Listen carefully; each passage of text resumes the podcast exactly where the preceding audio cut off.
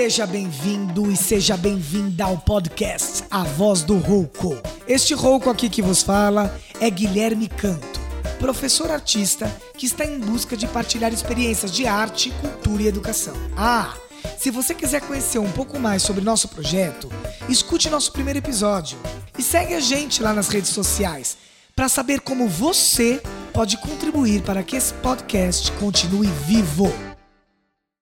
A nossa convidada de hoje é Raíssa Oliveira, que trabalha no meio do caminho entre arte, educação e arquitetura, com formação de educadores, ateliês com crianças e grupos de imersão em processos criativos e cartografias.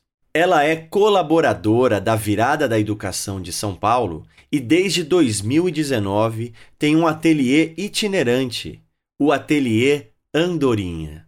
Fique conosco porque esse papo tá maravilhoso. Aqui na Voz do Rouco já é mais do que sabido e empoderado a nossa defesa pela relação intrínseca da arte com a educação, que está aberta e necessita pensar e se ressignificar o tempo todo, em contato com outras áreas e linguagens, como o caso da arquitetura, por exemplo. Hoje converso com Raíssa Oliveira, arte educadora, ilustradora e arquiteta, que além de nos fazer pensar sobre essa relação triangular entre essas áreas já citadas, está em contato permanente com a infância, seja como formadora de educadores ou professora de crianças. Levando tudo isso em consideração, quero começar com uma citação da Ana Marie Rom, uma artista plástica e professora dinamarquesa, da qual uma grande inspiração para mim e que acredito que pode nos abrilhantar abrindo esse papo, que diz assim: se dermos às crianças a mesma liberdade no processo artístico que lhe damos em suas brincadeiras, elas chegarão à excelência no aprimoramento do processo criativo. Minha querida Raíssa, seja bem-vinda. Ah, muito obrigada, Gui. Delícia estar aqui. Delícia nós, que alegria poder conversar com você. Eu gosto muito, Raíssa, quando você se coloca no meio do caminho entre arte, educação e arquitetura e cidade, né? Onde é que elas se encontram? O que atravessa as três e te marca definitivamente? Mas antes lhe provoco. Claro, tem que ter uma provocação. A arquitetura não pertence à arte? Para você considerá-la, entre aspas, fora? Uau, que provocação.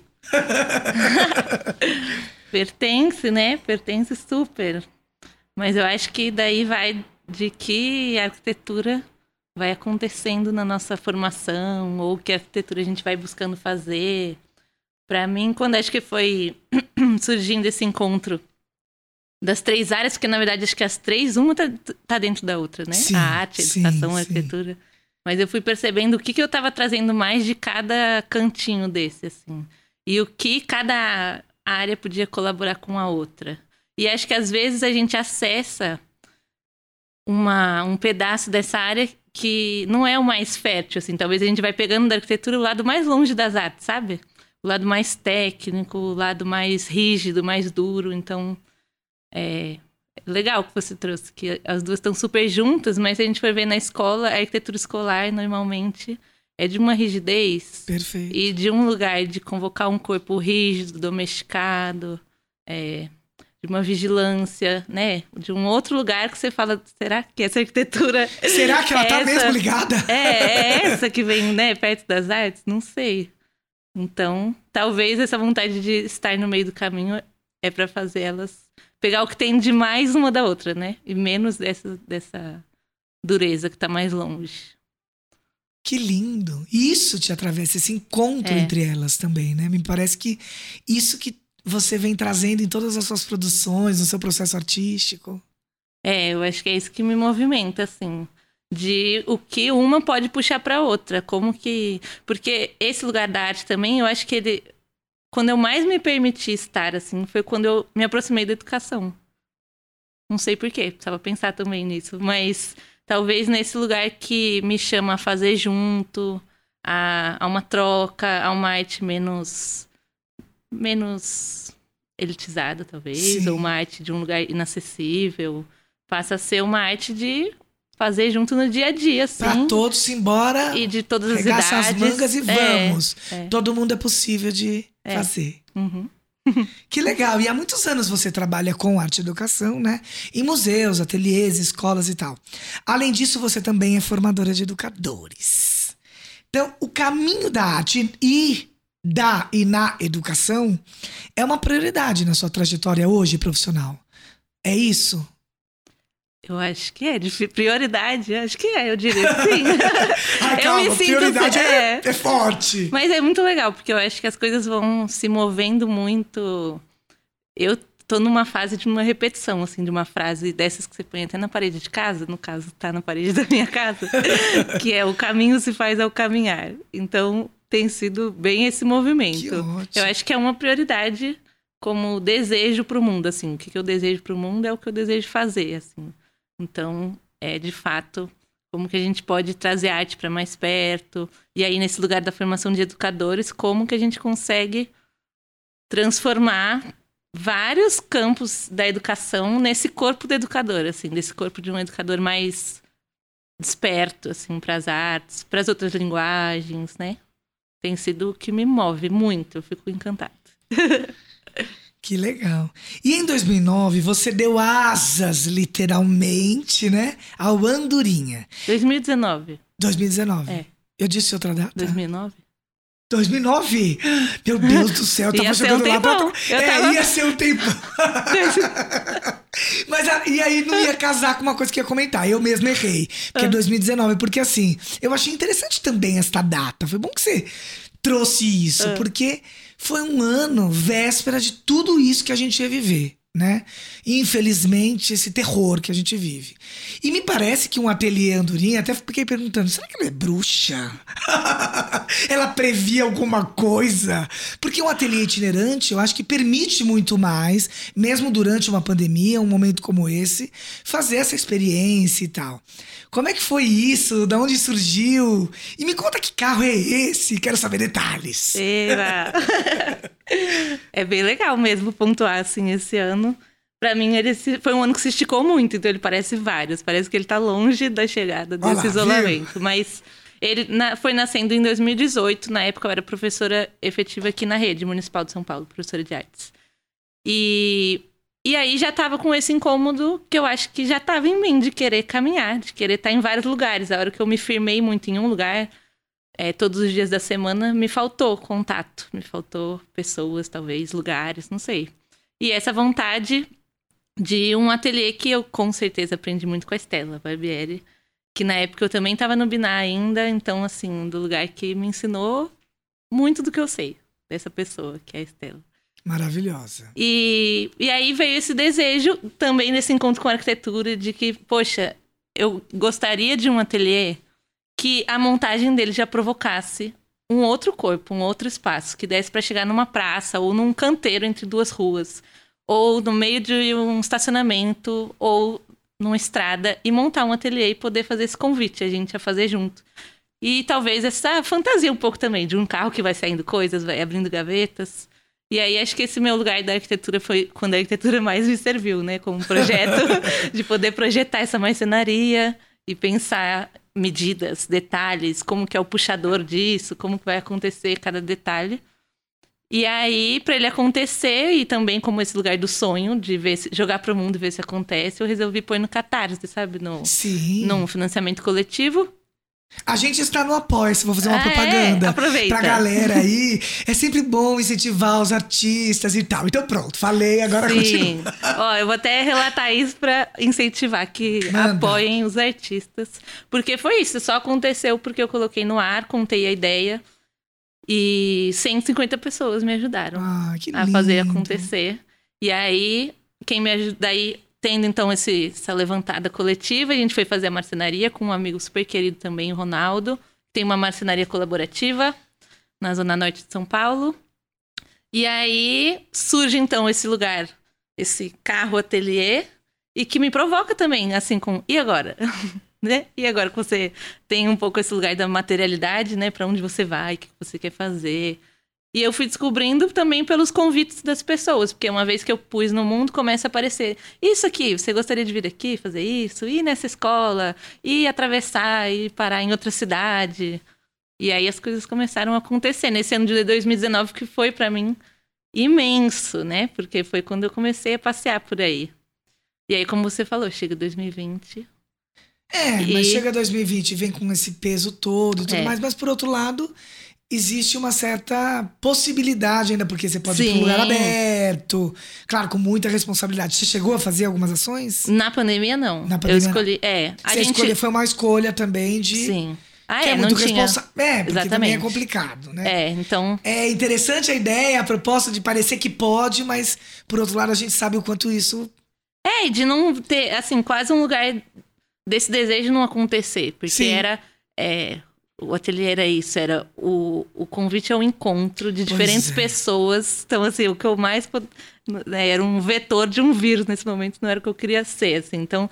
Mas eu, eu fui fechando as portas também numa tranquilidade. Não sei, numa esperança de futuro, sabe? Eu acho que eu ainda tô tranquila nesse lugar de que eu ainda sonho muito com abrir essas portas e tanta gente maravilhosa que eu tô conhecendo nesse mundo online agora e de é, esse carro que nunca foi tão longe assim, né? Nessa brincadeira, porque poder trocar agora na formação de educadores com gente da Bahia, de Pernambuco, É, do é Ceará. então eu fico mais sonhando do dia que eu vou poder fazer essa rota. Que eu a acho que sua um dia vai ser. ela foi pro mundo virtual. É, por enquanto. Mas ela. ela... O que é uma delícia também, que é o que você tá dizendo, porque democratiza mais, ainda mais do que você É, poderia, então, né? exato. E te acho que amplia, e a formação é muito recíproca, vem muito pra você também, né?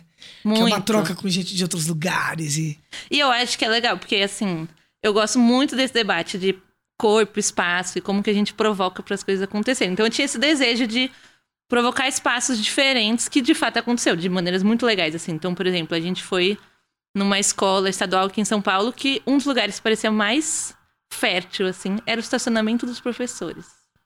E Olha. aí rolou essa provocação que foi super aos poucos, com diálogos, da gente tirar esses carros todos e ocupar com esse ateliê por alguns dias. Um dia era te- ateliê de bordado com os professores, no outro era ateliê de desenho com as crianças. E aí cada dia virando uma coisa. Então é um pouco plantar essa sementinha de que, olha, esse lugar aqui ele podia ser outro. É uma escolha nossa, né? Fazer ele ser um estacionamento. Ele tem todo o potencial para ser outra coisa. Então, outra, lá no, em Gonçalves, em Minas, que tinha uma escola estadual também, passando por uma reforma super complexa. Daí a gente abriu o ateliê com os jovens no meio do canteiro de obras. Também foi uma super experiência. Então, Ai, acho que, demais. aconteceu demais essa provocação. E daí, Incrível. no fim, eu acho que esse espaço, não sei se dá pra chamar assim, mas esse digital também tem me provocado muito e eu tenho aprendido demais, assim, do quanto quando a gente tá num espaço de conforto, talvez, não sei se é isso, tenho pensado ainda, mas é, num espaço de do íntimo, que tem sido a nossa casa, a gente se abre muito. Então, os processos de formação, de troca, têm sido de muita profundidade. Que eu sinto que o atravessamento da cidade às vezes não permitia. Porque Sim, a você pessoa chegava no. duro, é. É, você chega. Porque você estava na escola, você tá Sim, esbaforido, você é. pegou duas horas de metrô, depois você vai ter que ir embora e você já tá preocupado porque tá à noite, é perigoso andar na rua. Sabe? Uma, um corpo. Que vai te bloqueando e esse corpo vai indo É, enrijecendo. E aí você chega, às vezes, numa formação que podia ter todo um outro corpo e uma entrega, mas não, não tem como você se entregar. Você tá cheio de paredes, assim, em você mesmo. É interessante quando você traz isso, porque quando a gente começou, por exemplo, é, no final do ano passado nós conversamos um pouco sobre essa questão do corpo na pandemia, com uma professora de dança, de corpo, de movimento. E a percepção, eu já sinto que hoje, se eu tivesse conversado com ela, agora, como eu tô com você, já seria um outro olhar, porque tinha uma coisa do a gente precisa extravasar, a gente precisa voltar, a gente precisa. E agora tá se entendendo que também existem muitos benefícios para a saúde mental, física, de esse deslocamento ele ter se transformado, né? É, acho que no fim é. Eu até talvez diria que é uma frase. Tem uma frase que é título de um poema do André Gravatar, esse amigo poeta maravilhoso. Eu super faço também, gosto de divulgar, que ele é Manda. incrível. E ele tem esse poema que é Não Nos Acostumemos. Esse é o título, um poema lindo, mas que eu acho que vale para esses dois lugares, talvez. Sim, Não nos acostumemos é, com esse corpo de antes que estava muito atravessado, né? De fato, a gente estava assim muito com uma desconexão de si, sendo provocado por esse espaço agitado da cidade de uma forma que talvez agora a gente possa repensar, né, e rever sim. como que a gente volta sim a ocupar todo esse espaço cada vez mais o público de volta, o espaço público, mas talvez nos convidando a outros, outras formas de estar, né, juntos. E também não nos acostumarmos com esse corpo parado em casa também, né, de como que a gente pode que acho que essas pessoas da dança de todos esses lugares devem estar fazendo provocações ah, maravilhosas nesses dias pra gente se mexer. Delícia. Aí você falou de Gonçalves, eu queria que você contasse um pouquinho. Porque foi com a Andorinha, né? Foi. Foi com o ateliê? Foi. Foi a primeira de vocês, a primeira, primeiro tour. Vocês ficaram um tempão lá. É, é uma, é uma história muito legal, Conta. assim, que tem a ver com esse caminho ao caminhar. Porque na época estava é, comigo junto no trabalho a Kelly Santos, que é uma educadora muito querida também. Ela fez teatro, história, uma pessoa incrível, fotógrafa. E aí a gente chega em Gonçalves com, como viajantes, assim, só. A gente estava passando por lá. E eu acho que eu vou até contar essa história, porque acho que vale a pena. A gente toma um sorvete na cidade e na hora de pagar não tem cartão. Ah, e aí? e aí, desse lugar de uma esperança, assim, desse ateliê que estava começando, a gente fez uma brincadeira. Não, então acho que a gente vai pintar o um muro. E ah, veio essa resposta. Não, então vamos. Então, então essa brincadeira, sabe? Ah, de... vocês estavam total viajando mesmo. É, e, e aí, isso, sabe essa brincadeira de, ah, então vai ter que lavar louça? Foi uma brincadeira de, Sim. ah, então vai ter que pintar o um muro. A gente falou, não, a gente podia, podia pintar o muro mesmo. Gente, vocês querem? Aliás, é, e juro, assim começou uma conversa que foi parar na escola estadual, que a gente encontrou, já começou a mover essa vontade de quem tem vontade de fazer. A gente tava com vontade de fazer coisas e de colocar esse ateliê no mundo e tinha essas pessoas maravilhosas, principalmente a Vera Pena, uma pessoa incrível lá de Gonçalves, com vontade de receber e fazer acontecer. Aí, claro, disso para um movimento do projeto acontecer, passou um longo tempo, mas foi assim, o, digamos, a primeira sementinha. E aí depois disso surge um edital, tudo mais, a gente consegue fazer o projeto acontecer, que era essa vontade de aproveitar o ateliê como esse lugar de encontro, de ouvir histórias e de uma cidade que poderia muito compartilhar suas essa história oral, porque a gente encontrava pessoas de 80, 90 anos com histórias maravilhosas que a gente se perguntava o que vai acontecer com essas histórias, se as gerações que estão chegando também têm essas histórias em mente, como que a gente pode fazer também se misturar a infância de agora com essas infâncias que aconteceram numa Gonçalves sem luz, talvez, enfim, desses tempos misturados. E aí a gente foi rodando para descobrir sobre as histórias e poder lá são muitos morros, os bairros são muito distantes por estradas de terra um do outro, então poder ter um mapa em que um escuta também um pouco da história do outro e essas afetividades vão se misturando. Também um mapa que a gente não sabia o que ia ser. É assim, vamos, vamos ouvir, vamos, vamos desenhar, vamos mapear, vamos chamar para se encontrar, vamos garantir que a gente está falando dos mais novos ao mais velhos, com homens e mulheres, enfim, que a gente conseguisse a maior pluralidade e diversidade. E isso foi se transformando nesse mapa, que é o a gente chamou do primeiro mapa das memórias de Gonçalves e que ficou um resultado muito, muito legal. E vale até, vale até eu falar. Estou quem, com ele aqui. É, Invejem! também agradecer quem fez acontecer, né? A prefeitura, Ai, o Compac, a Gonçalves Tour. É um projeto muito, muito incrível. legal. Muito incrível mesmo. Quanto tempo vocês ficaram lá? Eu acho que deu um ano e meio, talvez um pouquinho mais. Uau! Entre essa é indas, idas e vindas, muita coisa aconteceu nesse nesse meio de caminho. Muito lindo, que e, e inclusive assim terminou já no período da pandemia, né? E inclusive uma situação super difícil porque a gente perdeu várias pessoas já de, de que participaram do Eita. projeto.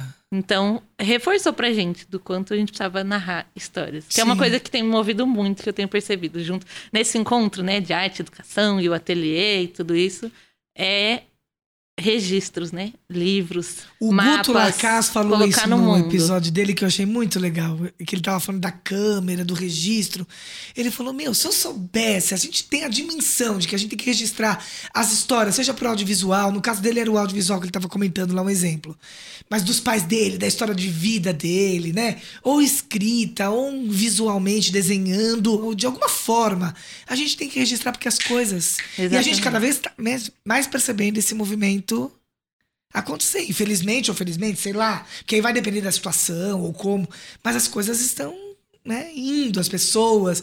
E como é que a gente deixa isso, esses registros, né? E convidar todo mundo a contar suas histórias, assim, porque Isso, você não quem pode contar. menos ou mais É, importantes. No, no mapa, por exemplo, a gente ia recebendo, enfim, histórias de pessoas de 80, 90 anos que a gente falava, nossa, isso, como vai ser legal retomar. Mas ao mesmo tempo a gente ia, por exemplo, encontrar com as crianças na escola, ia fazer um mapa e registrar suas casas, em- tudo com desenho. E uma criança, por exemplo, chega pra mim e fala assim: Eu posso colocar a Hillary? Quem é a Hillary? A Hillary é a minha égua. E a gente, lógico, por favor. E aí vai ganhando essas camadas de miudezas, mas que quando a gente participa, eu sei que na capa desse mapa a Hillary tá lá, e ele tá lá, e as brincadeiras dele, sabe? Então, e tem o mesmo valor do que uma outra história que talvez esteja, talvez até em algum site de Gonçalves, sabe? Assim, em algum Sim. outro lugar dessa história que dita principal. Mas é a mesma importância, né? Na verdade, pra ele, a Hillary é mais É importante. muito mais. pra nós também. É, é, exato. E esta relação entre cidade, arte e educação é mesmo um casamento encantador, né? Vamos combinar. E aí a gente até brincava antes, né? Um mergulho. Um mergulho poético. Então, além de- desse mergulho, de toda essa relação desse seu trabalho, é, trazer fôlego, esperança, cria espaços de pesquisa que são criados a partir de um olhar atento sobre e com a cidade, né? Então eu imagino, Raíssa, a quantidade de projetos que você já tem em mente, que você já realizou, enfim, intervenções, ações e tal. Queria que você contasse mais alguma, algu- alguma que foi marcante, algum projeto eh, nessa relação aí, e ou então o que você pretende ainda realizar com o ateliê. Uau, vou pensar. Eu gosto muito. Eu tra- trabalho muito com mapas, assim. É outro tema que me atravessa muito. É, que com certeza veio desse lugar primeiro visual, do urbanismo, né? E de perceber que eu podia falar de um lugar e de todas as suas camadas e do quanto todo mapa tem um discurso. Então, cada forma de narrar, né? Você pode fazer muitos mapas de um lugar. Então, que escolhas você faz? Ou quando você faz isso comunitariamente, que, que isso pode contar desse coletivo que está fazendo esse mapa? Então, são ações que eu gosto muito, assim, chamar as pessoas para mapear. E isso até nasceu para mim, assim, nas ações um pouco antes de conseguir concretizar o ateliê. Então, nisso de contar uma ação que eu gostei muito, uma delas era um grupo de jovens que eu estava na época junto com o Sempec, que tem um programa Jovens Urbanos. Sim. E aí abriu essa possibilidade de fazer um grupo de mapeamento, assim, com jovens lá em Cidade Tiradentes. E aí, é, quando a gente formou o grupo, enfim, cheio de camadas também muito especiais, porque quando começou a acontecer, eu fui descobrindo outras camadas. Então, nosso lugar de encontro era é, um prédio que foi construído num mutirão, que inclusive foi o mutirão Paulo Freire. Então, só o lugar que a gente já estava ocupando já tinha toda uma força coletiva. Os jovens que chegaram, eles eram até muito mais novos do que a gente esperava nas inscrições. Eles tinham 13, 14 anos. E aí a gente viveu alguns meses essa experiência de ir mapeando desde o miúdo, desde esse prédio até o, o maior dessa escala que eles conhecem, né? O que será que um jovem de 13 a 14 anos conhece? Depende de muitas coisas. Depende do direito à cidade, se ele tem acesso a transporte, né? Será que ele conhece uma cidade a pé, ou a cidade do ônibus, ou a cidade do carro, não sei. E a gente foi então fazendo esses mapas que diziam muito para eles mesmos, assim, do que, que eles conheciam, é, do que, que revela de dificuldades também, né? O que, que é mapear o entorno da sua, da sua casa é, e, você, e quais palavras aparecem então nesse mapeamento? Aparece o bar, aparece a igreja, aparece a casa, mas tem também uma falta de um equipamento cultural, desses lugares de lazer, e a gente ia. Era o debate para falar sobre direito à cidade, mas tudo a partir do desenho, então me mexia muito, assim, da gente. Mapas de 4 metros por 4, que a gente caminhava em cima e ia falando sobre. Então foi uma experiência que eu guardo com muito, muito carinho. Ai, que delícia. Eu tô aqui pensando, gente, eu quero participar. Ah, Me a gente- chama que eu vou. Vamos fazer coisas. Vamos fazer coisas. Vamos. Amo. Nossa, que encantador esse É. trabalho. E também queria que você contasse da EMEI. Porque eu falei, meu, ela tem que falar da EMEI. Das EMEIs que você passou. Foi no centro, né? Então, esse é um trabalho que eu, assim, fiz parte, faço de alguma forma ainda, né? Estamos nesse momento de isolamento. Mas que é um trabalho totalmente feito a infinitas mãos. Que vou tentar narrar, assim, uma das possibilidades, mas que, na, pra, assim, eu vejo que nasce com o André Gravatar, que é Sim. querido, e com outras pessoas também, que eu gostaria muito de saber todos os nomes, acho que vale depois eu pontuar, que começaram esse coletivo e fizeram a primeira virada educação em 2014, no centro de São Paulo, que na época eram as escolas, é, uma EMEI, uma EMF e uma escola estadual também, propondo esse diálogo entre as escolas, entre as idades e a cidade, basicamente, como ocupar a cidade essas, com todas essas idades. Depois esse projeto vai se transformando. Ele foi criando corpo mais com as EMEIs. Então, com quatro EMEIs, acho que agora a gente já vai chegar em cinco, seis EMEIs também que estão compondo isso que hoje a gente chama de território educativo das travessias. Que, Que quem faz o lindo. projeto basicamente são as escolas, é isso, né? O André plantou essa semente maravilhosa, foram chegando outras pessoas, o Daniel, a Aline, eu fui chegando mais pro final também, já em 2016, 17. E as escolas, então, têm esse projeto de ocupar a cidade, de entender a cidade inteira como parte da escola.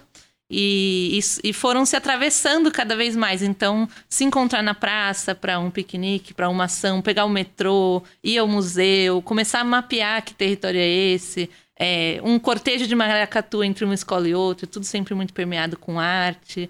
E que ainda no centro de São Paulo é uma provocação maravilhosa, né? Porque é um lugar onde está a criança, né? No centro. Então, quando.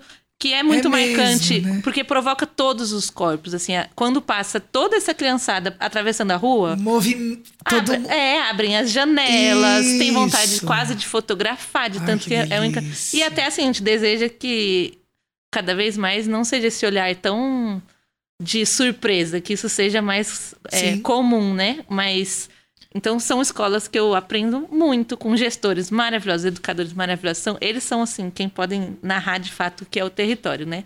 Mas eu, eu fui sempre junto com o entusiasmo, o André e a Aline, pensando como colaborar, acho que até nesse lugar de registro. Como que a gente faz, então, um mapa desse território?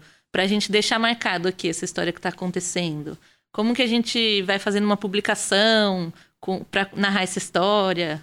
Então, é um pouco essa história, assim. É um, é um grupo muito diverso e que faz coisas. Então, hoje, por exemplo, são escolas que, desde o começo do ano, fazem seu calendário juntos.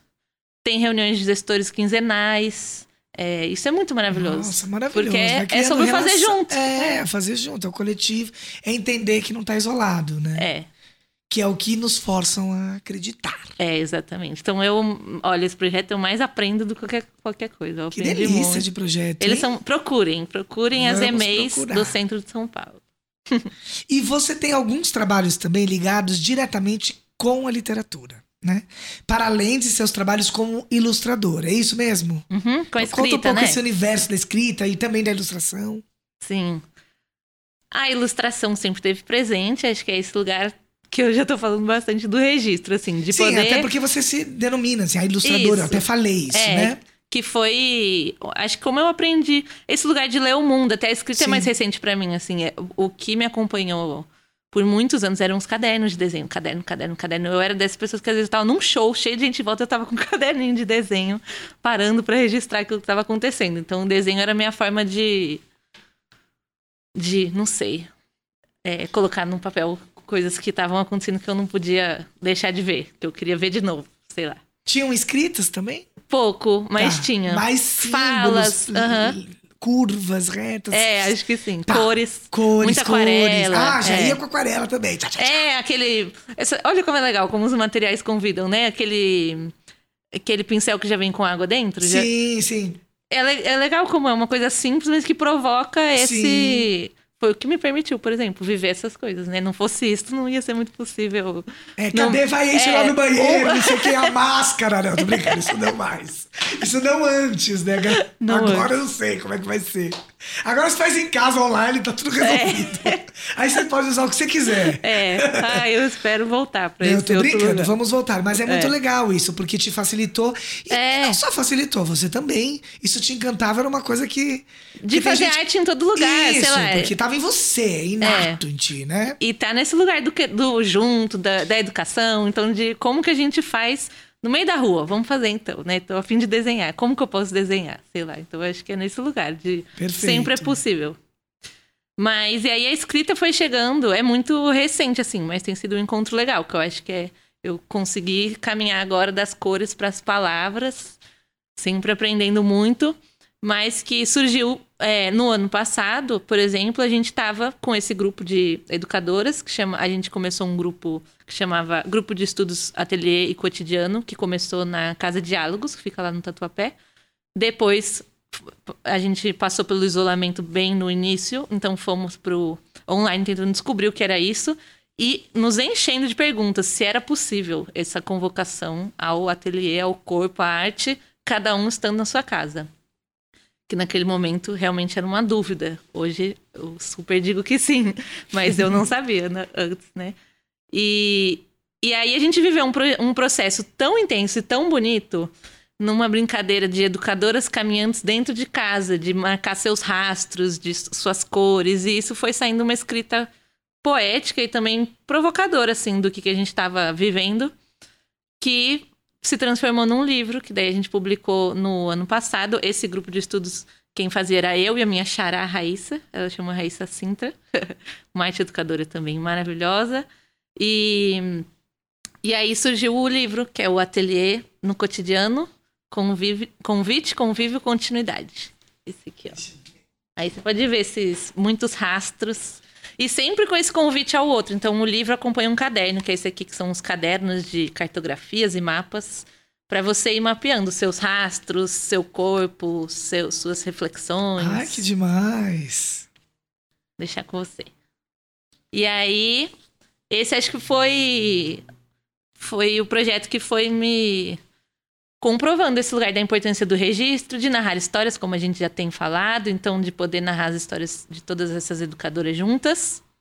E esse ano agora, né, agora em julho, vai estar tá saindo o Espaços Afetivos Habitar a Escola, que é essa pesquisa que era lá de 2014, que foi a minha chegada mais para a educação, da arquitetura para a educação que era esse projeto de, da minha pesquisa de graduação mesmo, de entrar nas escolas e fazer esse convite para as crianças desenharem, fazerem um mapa da sua escola. E do desenho ia surgindo infinitos diálogos possíveis, de perceber o que é representado, o que não é, quais afetos surgem, como que a gente vai distorcendo também pela afetividade, o que, que a gente amplia muito, o que, que a gente é, não coloca, enfim, toda uma um atravessamento e que agora vai ser publicado, que está muito legal também. Viver isso. Então você está nesse mergulho, é, nesse é, momento. E é um mergulho muito legal também. Olha, estou repetitiva, né? Mas é isso, é isso que eu tenho vivido, esse lugar do caminho acontecendo, porque esse convite surge também pelas meninas da Diálogos, que eu sou super grata, assim, de ver valor nessa pesquisa e de me convidar a retomar sete anos depois. Pô, e aquele trabalho e tal. E aí eu começo a retomar, já morando em outra casa, num outro momento de vida. E eu comento com a minha vizinha do trabalho. E, e ela é professora da MF Amor em Lima, que é uma das escolas do projeto, que é do lado lá de casa. Do lado, é isso que eu ia perguntar, do é. ladinho, né? E aí eu tô comentando sobre alguns desenhos das crianças e falo de uma delas e ela fala: ela foi minha aluna. E aí eu reencontro ela, com 15 anos agora, que acabou de viver o final da escola, dessa escola de fundamental, no isolamento. E foi um processo lindo. E ela voltou a desenhar a sua escola. Ah. Então, ela, gente, o desenho dela aos 8 e aos 15. E como a escola fica viva dentro da gente, esse lugar desse espaço afetivo, é um pouco essa, assim, trazer esse lugar de que espaços habitam dentro de nós. Como que a gente vai lendo esse mundo que a gente ocupa. E, que escola estava viva dentro dela, por exemplo. E ela faz um desenho cheio de detalhes maravilhoso, também com aquarela, uma coisa linda. que a gente vê que a escola estava todinha mapeada dentro dela. De oito anos, não sei, oito, nove, né? De, de fundamental. Então, é, tô muito animado. É o que tá me atravessando inteira é nesse tá momento. atravessando inteira, adorei. É. E o que você fala tanto em caminhar, você falou, é. e eu acho ótimo você dizer sobre isso. O que te movimenta para caminhar? O que é que te faz levantar e falar, meu, eu vou continuar nesse lugar, é esse o, o que te dá essa certeza, se é que é uma certeza? Que me move. O que Os move? encontros, eu acho, com outras pessoas mesmo, não tem jeito. Porque às vezes, porque eu acho que é quando eu sinto que não sei, algum incômodo, ou talvez que não tá acontecendo, é sempre a partir de um deslocamento do outro que me provoca. Ou você talvez está desanimado, ou tá, tá com toda uma ideia, mas não sabe ainda como pôr no mundo. De repente você comenta com alguém e reverbera toda uma outra coisa e junta e faz uma costurinha. Aí quando você vai ver isso cresce. Então, eu acho que é isso. E muito estar na natureza também. Assim, acho que é algo que eu passo reto às vezes por achar tão. Talvez. Um lugar comum, talvez, de achar que todo mundo, né, busca isso. Mas acho que a gente precisa falar também, assim, desse lugar de, de buscar mais esse contato, que é onde eu aprendo mais também, né? Como que sempre que a gente está perto de coisas vivas, para além de nós, eu acho que a gente aprende muito também. Perto de um, um rio, num lugar. É isso, de outras vidas acontecendo. Delícia. Estamos juntos, que eu também gosto dessa conexão. Ah, isso aqui delícia de encontro. Amei. Queria, antes de finalizar, de lhe agradecer imensamente pela sua doçura e pela sua humildade. Sabe por quê? Porque nós não nos conhecemos tanto, né? Quando eu lhe fiz o convite e tal. E você de imediato se disponibilizou a conhecer o projeto, a entender o que era e, e desejar esse encontro, que é o que a gente está desenvolvendo agora e está sendo muito bom. Então eu acho, de verdade, Raíssa, que a arte ela precisa de pessoas é, assim como você, sabe? Mais acessíveis mais humildes, se é que você me entende, né? E menos sacralizadas. Então, você com seus projetos nos enche de amor, de poesia, de imaginação. Isso é muito lindo. Então, eu queria muito que você desejar, né, que você continue voando com a sua andorinha por aí, suas ideias artísticas tão potentes. Então, eu gosto sempre também de fechar com um texto, uma citação, uma fala. Você pode falar depois, tá? Eu só estou dizendo porque é um momento que eu gosto de fazer esse fechamento. É, e eu trouxe um pensamento curto, objetivo, mas que eu imaginei que fazia todo sentido e estou feliz que fez. Que é o seguinte, do escritor alemão Goethe. Só a arte permite a realização de tudo que na realidade a vida recusa ao homem. Só a arte permite a realização de tudo que na realidade a vida recusa ao homem. Obrigado. Que lindo, que eu também agradeço muito, muito. Muito boa essa frase, né, para fechar e acho que ela fala sobre realizar e que também me faz te agradecer muito porque você é super realizador. Esse lugar também do pé no chão, de fazer acontecer, de ter uma ideia de um podcast, de fazer ele acontecer e chamar pessoas para o encontro. Então também é, também é com pessoas como você que eu aprendo muito de da gente ter certeza que a gente precisa pôr essas ideias no mundo, né? E que quanto mais a gente falar delas, mais gente vai se juntar. Não tem outra. Com certeza é isso que vai acontecer. e daí me lembrou de uma frase também que você começou com a Anne Marie Ron. E Sim. daí, na verdade, eu não posso falar que é dela, porque eu ouvi de uma pessoa que disse que ouviu numa formação com ela. Então tem aí uma tabela, mas fica o que eu entendi disso. Que ela falava que as, a gente precisa deixar que as crianças esbarrem no mundo. E eu acho que adultos também, né? A gente precisa esbarrar mais nesse mundo e, e uns nos outros para fazer coisa junto. Perfeito, você sabe que lindo, que ótimo que você conhecia. Que bom essa sintonia toda, porque você sabe que no, hoje eu comecei a reler o que eu ia da minha abertura aqui com você, eu fiquei pensando, por que, que eu fiz uma pergunta ou lancei uma pergunta baseado na fala dela, né? É, pensando assim, se dermos aos adultos a mesma liberdade, em que processo seria do adulto? Eu fiquei me pensando isso. O que o adulto seria mais vulnerável ou mais livre ou estivesse mais entregue para esses encontros? Eu acho que eu não sei a resposta, mas eu, eu gosto quando você traz essa relação do, do encontro, do coletivo, é, da busca de aprender junto. Isso ficou muito marcado na conversa e eu amei. Ah, eu também. Vou ficar com a pergunta, também não vou saber. É, eu acho que a gente. É delicioso a gente sair Não pensando é? nisso. Terminar com uma pergunta. Porque no Vamos. caso das crianças seria processo artístico que lidamos a partir das suas brincadeiras. Fica aí, pessoal, pensem nisso. O que pra você te movimenta a mergulhar nesse universo artístico de encontro das artes. Obrigado, amor. Beijos. Beijo, obrigada. Até mais.